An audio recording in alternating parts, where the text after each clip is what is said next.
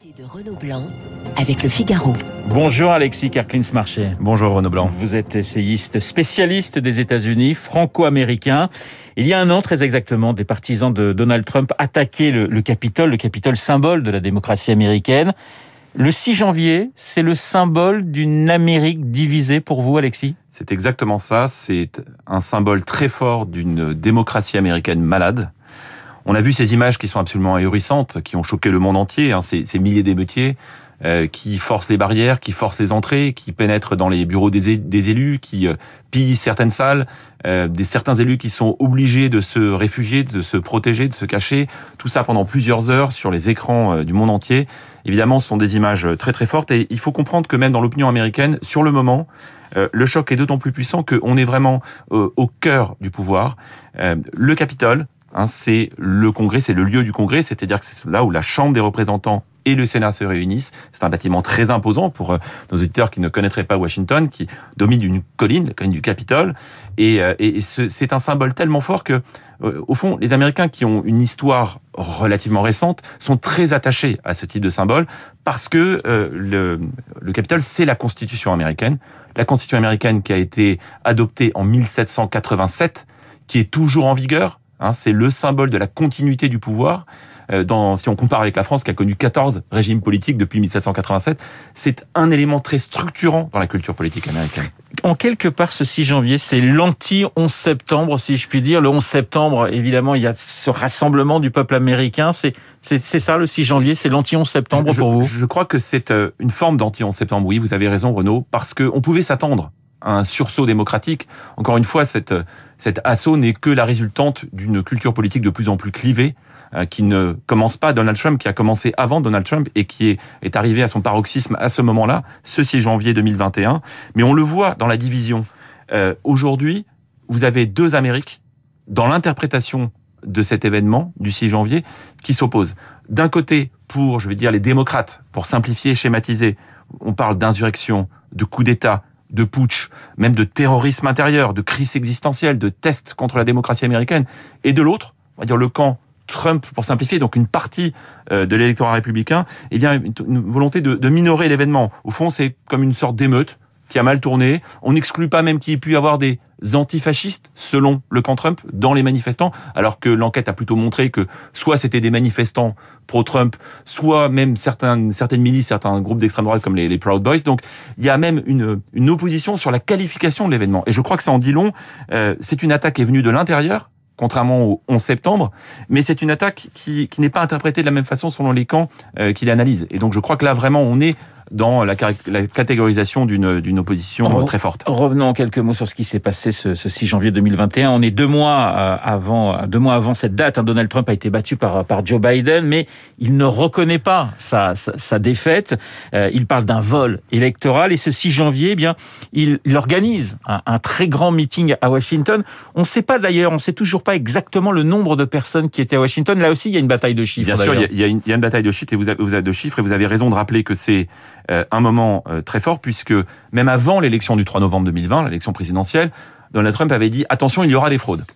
Et donc, dans les premières heures, rappelons-nous, il y a dans les premières heures après l'élection, euh, il y a une forme de suspense parce que euh, on pensait que Donald Trump serait battu euh, euh, de façon assez large, et en réalité, dans ces fameux swing states, vous savez, ces, oui. ces États où ça se joue à pas grand-chose. On rappelle, la démocratie américaine est particulière. C'est un. Oui, on choisit les grands électeurs. On choisit les grands électeurs qui ensuite se réunissent le 14 décembre après l'élection, et entre le 3 novembre et le 14 décembre, donc le moment où le collège électoral qui rassemble les grands électeurs, qui officialise euh, le nom du nouveau président, euh, s'est réuni, il y a eu 60 recours juridiques de la part de l'équipe Trump.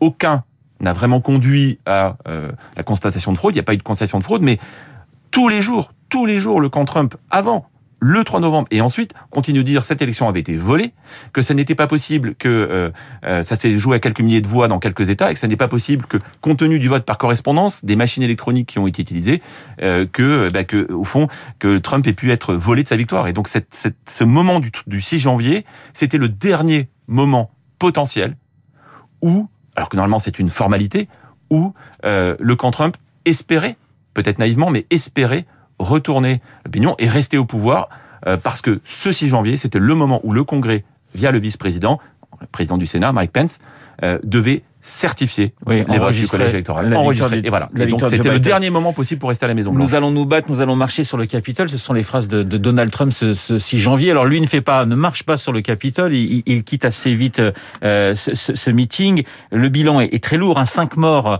euh, au Capitole, quatre, euh, quatre émeutiers et un policier. On a 725 personnes condamnées, dont une trentaine pour de, de prison ferme.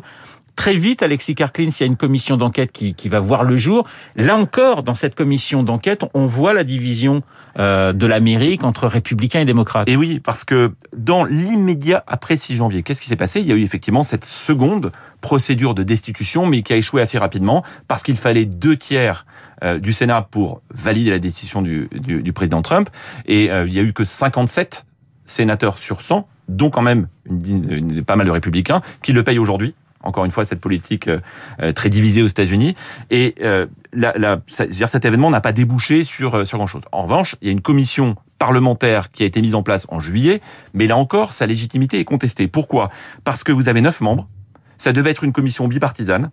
Or, en réalité, sur les neuf membres, vous avez sept démocrates et deux républicains violemment anti-Trump. Et donc, euh, d'ailleurs, le camp Trump passe euh, leur temps à dire que cette euh, commission est en réalité pas du tout légitime, que c'est une chasse aux sorcières. Pourtant, elle a commencé à faire son travail donc en juillet. Elle a auditionné environ 300 personnes. Elle a collecté déjà des milliers de documents.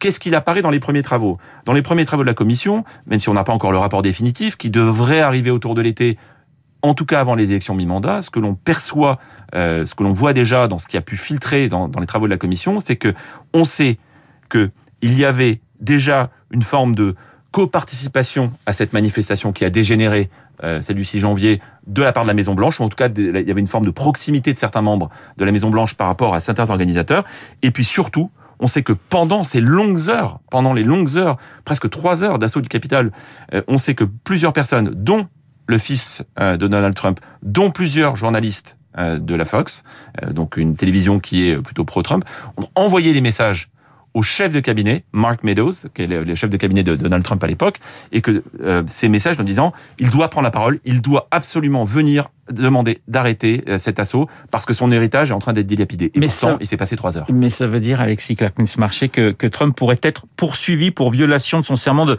justement de préserver, protéger et défendre la Constitution. C'est ce que souhaitent euh, les démocrates aujourd'hui. C'est- ça, et, et tout le, toute la difficulté pour cette commission, c'est qu'aujourd'hui, euh, il y a beaucoup d'obstructions, parce qu'il y a plusieurs euh, grands témoins qui ont souhaité euh, auditionner, qui ont refusé de venir, se réfugiant derrière la protection euh, présidentielle.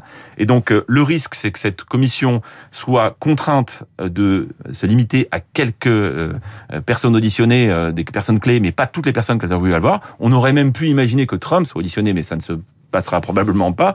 Il faudrait beaucoup d'autorisation. Et donc, dans les faits, comme vous avez des élections mi-mandat qui arrivent au mois de novembre 2022 et qui risquent de voir la Chambre des représentants certainement basculer. favorables aux républicains. Et oui, il y a que 8 Ouais. représentants de plus démocrates que les républicains. Si ça change, vous pouvez être sûr que la commission va s'arrêter. Donc, le risque que cette commission ne débouche pas sur finalement des conclusions aussi fortes politiquement que ce qu'on a vu d'un point de vue judiciaire avec euh, ces centaines d'arrestations que vous avez rappelées, Renaud, eh bien, ce risque est très fort. Alors, ce qui est assez incroyable, c'est que le 45e président des États-Unis, Donald Trump, est aujourd'hui plus que de retour, en quelque sorte. Il, est du côté des républicains le, mieux placé pour être candidat. C'est-à-dire qu'en un an, on l'a beaucoup critiqué après ce qui s'était passé, et aujourd'hui, il revient totalement dans le jeu politique américain. Donald Trump a, plusieurs avantages, euh, plusieurs atouts, je puis dire. C'est que le premier, c'est qu'il a l'argent. Et vous savez que euh, la démocratie américaine fonctionne beaucoup par l'argent. C'est le faiseur de roi. Lui-même n'exclut pas, il, il n'a pas encore décidé euh, officiellement s'il souhaitait se représenter en 2024. En tout cas, ça semble probable, même s'il aura 78 ans en 2024. Mais après tout, c'est l'âge de Joe Biden l'année Oui. dernière quand il a été élu. Euh, mais il laisse Il va peut-être se servir de la jurisprudence Biden en quelque sorte. il laisse, en- il laisse entendre qu'il se présenterait, qu'il ne va pas décevoir ses, ses supporters. Mais aujourd'hui, c'est un faiseur de roi. C'est un faiseur de roi et, et qui est euh, finalement l'incarnation de cette démocratie américaine malade. Attention, il faut pas. On a tendance à voir de ce côté-ci de l'Atlantique euh, tout euh, de façon très unilatérale, hein, les gentils et les méchants. Euh, Je rappelle quand même que en 2020, certes, Joe Biden a reçu 81 millions de voix au niveau national, mais Donald Trump a reçu 74 millions de voix. C'est le deuxième plus gros score de l'histoire de la démocratie américaine, même plus que Barack Obama en 2008 quand il a été élu président. Donc il y a beaucoup d'Américains qui ne sont pas forcément des grands supporters de Trump, mais qui ont choisi Trump au moins par défaut, mais aussi pour son bilan économique qui était plutôt pas mauvais. Donc euh, il y a cette polarisation qui est très forte et Donald Trump le sait parce que au-delà de l'argent, un de ses atouts, c'est que c'est le faiseur de roi au sein du parti euh, républicain. Tous les candidats euh, qui se sont opposés au sein du parti à Donald Trump l'ont payé à un moment ou à un autre. Et j'évoquais tout à l'heure notamment les républicains qui ont voté en faveur de sa destitution après les éléments, les événements du, du 6 janvier. Eh bien, euh, ces républicains au GR le payent le payent et ça va continuer. Donc, euh, mais vous le voyez, Alexis Karklins Marché, vous le voyez plutôt comme un faiseur de roi ou, ou, vous l'imaginez se représenter dans dans dans, deux, dans deux ans, dans trois ans? Aujourd'hui, l'hypothèse d'une nouvelle candidature Trump est très forte. Alors, Il y a quand même quelques membres euh, du Parti républicain qui souhaitent qu'il ne se représente pas, pour une question d'âge, aussi pour une question de, de clivage. Vous savez, c'est très intéressant. 65% des Américains considèrent que Joe Biden est légitime, qu'il a gagné l'élection. Mais 70% des électeurs républicains engagés considèrent que c'est Trump qui a gagné l'élection. Oui. Et donc, euh, Trump incarne une partie de cette Amérique qui refuse euh, l'élection de, de, Biden et elle est toujours là. Et donc Trump le sait, il est en situation de force, même s'il y a des gens qui le contestent au sein du parti. Euh, il a aujourd'hui les moyens, les appuis politiques et il sait qu'il attendra sans doute les élections mi-mandat pour voir comment ça tourne avant de s'officialiser éventuellement, mais on peut s'attendre à 2023 à ce qu'il soit dans la, dans la course politique. Oui. On parle de, de, Donald Trump, il devait donner une conférence de presse aujourd'hui, euh, finalement elle, elle, est, elle est reportée. L'autre personnage central, c'est bien sûr Joe Biden. Est-ce que vous considérez que un an après, euh, après euh, sa victoire, un peu plus d'un an après sa victoire, il a échoué dans la réconciliation oui. de l'Amérique? Je crois que c'est un, un, avis unanime, euh, transpartisan. C'est que la la volonté de Joe Biden, qui avait souhaité apaiser après son arrivée à la Maison Blanche, qui avait souhaité apaiser l'Amérique, euh, bah, que cette volonté ne s'est pas traduite dans les faits. Alors, euh, objectivement, quand on voit aujourd'hui sa cote de popularité, euh, elle a pas mal baissé. Euh, Joe Biden finit l'année 2021 avec une cote de popularité euh, fortement en baisse. Il y a aujourd'hui plus d'avis défavorables que favorables. C'est pas la première fois que ça arrive pour un président. C'était déjà le cas pour Donald Trump quatre ans avant, mais en tout cas, sa première année n'a pas été marquée euh, couronnée de succès. Et donc, il a une légitimité qui est relativement contestée parce qu'aujourd'hui, les Américains trouvent que l'économie ne se porte pas aussi bien que cela, notamment à cause de l'inflation, qui touche beaucoup plus les ménages américains que les ménages français, euh, que d'autre part, euh, en termes de, quand on regarde au-delà de l'inflation, la gestion de la pandémie est critiquée. On voit qu'elle repart aussi très très fortement euh, aux États-Unis comme en Europe et notamment comme en France. Donc le bilan de Biden ne lui donne pas cette légitimité et, et cette volonté de réunir l'Amérique, elle était dans les mots, on ne la voit pas dans les faits.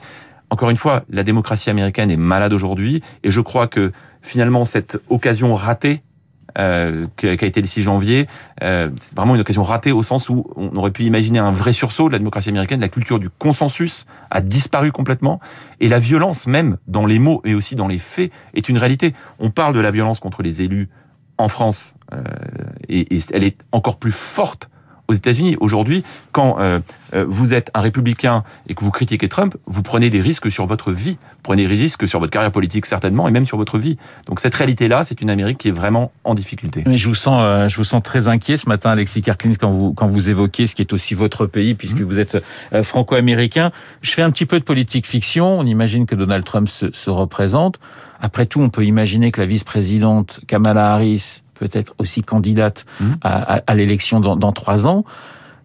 Je, je, je, ne veux pas juger ni l'un ni l'autre, mais là, on a presque, pratiquement deux radicalités qui vont s'affronter. C'est exactement cela. Euh, il y aura probablement des candidats contre Donald Trump du côté républicain, euh, mais de toute façon, tous seront obligés de se revendiquer euh, d'une Trumpisme d'une façon ou d'une autre. Dans les noms qui circulent aujourd'hui, dans les candidats potentiels du côté républicain, on a des, des élus qui sont euh, qui prennent la bonne distance aussi, mais qui euh, ne rejettent pas l'héritage de Trump.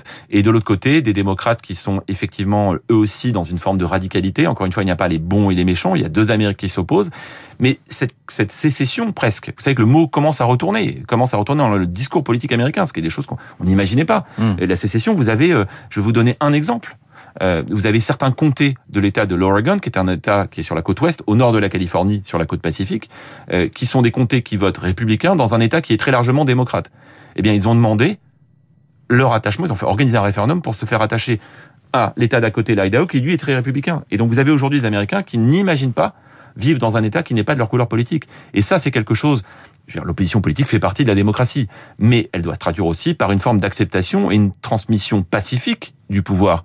Or là, on a vécu en janvier 2021 une, un transfert du pouvoir qui n'a pas été pacifique, et le risque, c'est que 2024 soit exactement du même acabit, qu'on se retrouve dans cette même situation avec entre-temps des élections mi-mandat qui arrivent en novembre 2022 et qui vont là encore marquer des oppositions et des clivages très forts. Ma dernière question, Alexis Karklins-Marché, c'est vrai que pendant des années, on avait cette image des, des, des, des, Américains qui se retrouvaient autour du, autour du drapeau, le démocrate gagné, les républicains gagnés, il y avait toujours cette poignée de main entre les, les, le vainqueur et le vaincu, l'Amérique d'abord. Là, à votre avis, ça va prendre combien de temps, des années véritablement pour que cette Amérique arrive à se restructurer en quelque sorte? Oui, oui, euh, on est vraiment dans cette euh, évolution très de, de, tension très très fort de ces de ces oppositions, de ces divisions. Et euh, ce qui est finalement assez marquant, c'est que cet événement du 6 janvier aurait dû constituer ce moment de réunion, de questionnement très fort. C'est ce que d'ailleurs Joe Biden va essayer de faire aujourd'hui, de rappeler que c'était un moment très structurant dans la vie politique américaine et qu'on aurait dû en tirer les conclusions et qu'on ne voit pas aujourd'hui, on ne voit pas les conclusions tirées des deux côtés. Chacun se renvoie à la balle en disant ces événements-là sont finalement la manifestation euh, de vos erreurs et, chaque camp se, se renvoyant la balle. Voilà, Joe Biden qui doit effectivement prendre la parole aujourd'hui. Merci beaucoup Alexis Kerklins Marché d'avoir été euh, ce matin mon invité. Il est 8h30 dans un instant, l'essentiel.